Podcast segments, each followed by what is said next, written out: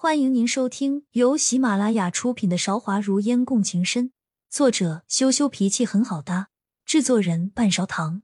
欢迎订阅。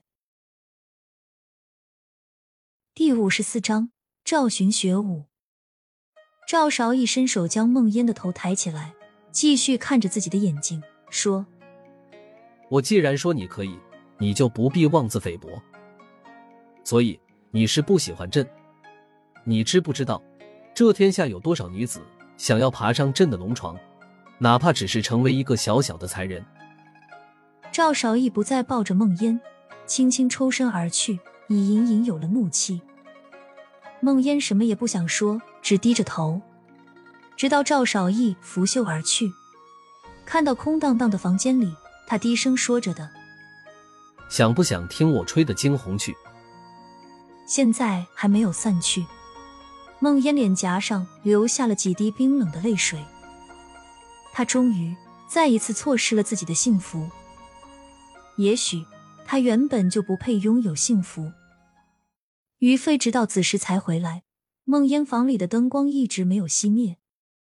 梦烟，你和赵公子这是怎么了？一个在妙音阁醉酒，一个在家里无眠。于飞知道梦烟这是在等他，悄无声息翻了进来。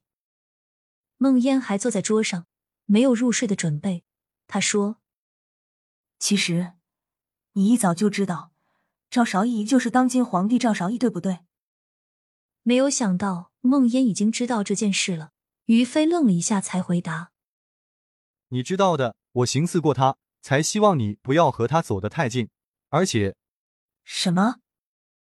梦烟追问着，于飞话语里的欲言又止。你也听说过，当时如果不是郑妃替他挡下了那一剑，他早就命丧黄泉了。当时在场的还有另外一个妃子，是他悄无声息推了正在跳舞的郑妃一把，郑妃才撞到我的剑刃上去的，根本就不是什么你听说的帝妃情深。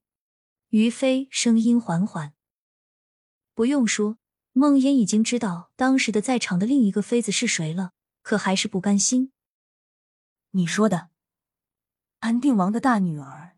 现在的皇贵妃姚玲吗？于飞点点头说：“你也说过，他爹视你为眼中钉、肉中刺。你若进了皇宫，在他的手下，能不能安全的活下来，都是一个问题。空音的下场你也看到了。”当然。梦烟低下了头，说的口是心非。你知道学武的身份吗？提起学武，于飞的嘴角有浅浅的笑。我知道他是学武郡主，在很久以前我们就见过。这一次来上京，我还有一个任务，就是寻找他。我这一生都在寻找他。漫漫长夜，梦烟笑了笑说：“你要不要说说你们的故事？”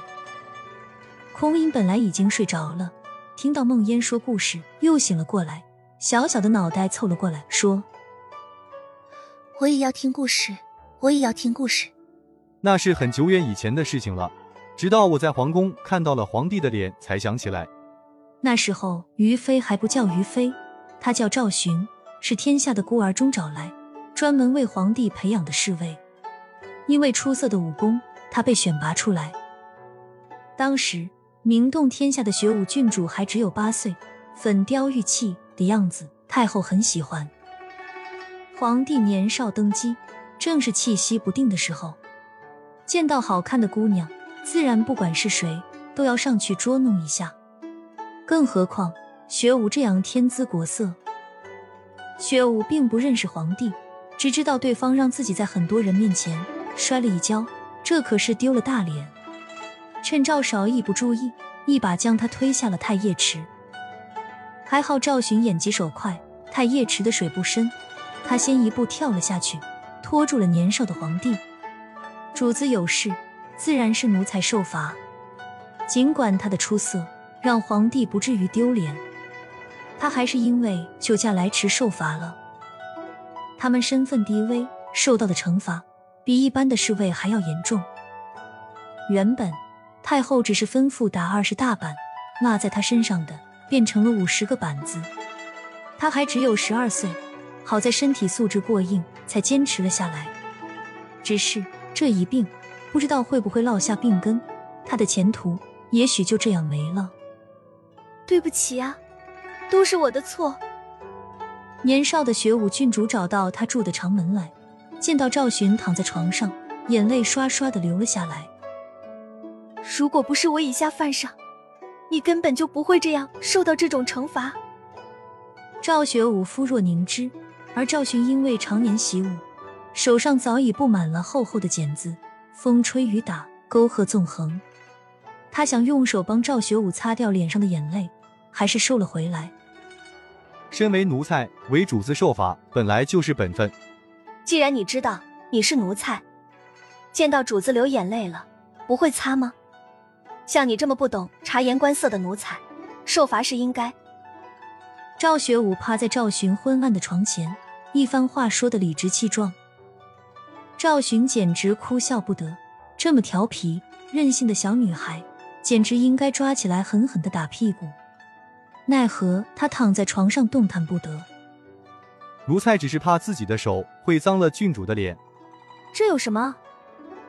赵学武抓着赵寻的手，在自己的脸上来回擦拭。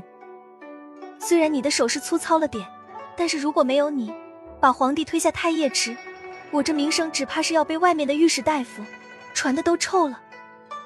这都是奴才应该做的。赵寻并不觉得为这样好看的女孩。受点苦并不算什么，脸上的眼泪擦干了。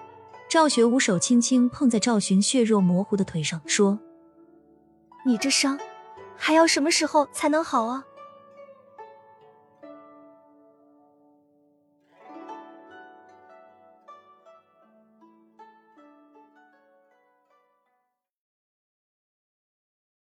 亲爱的听众朋友，本集已播讲完毕。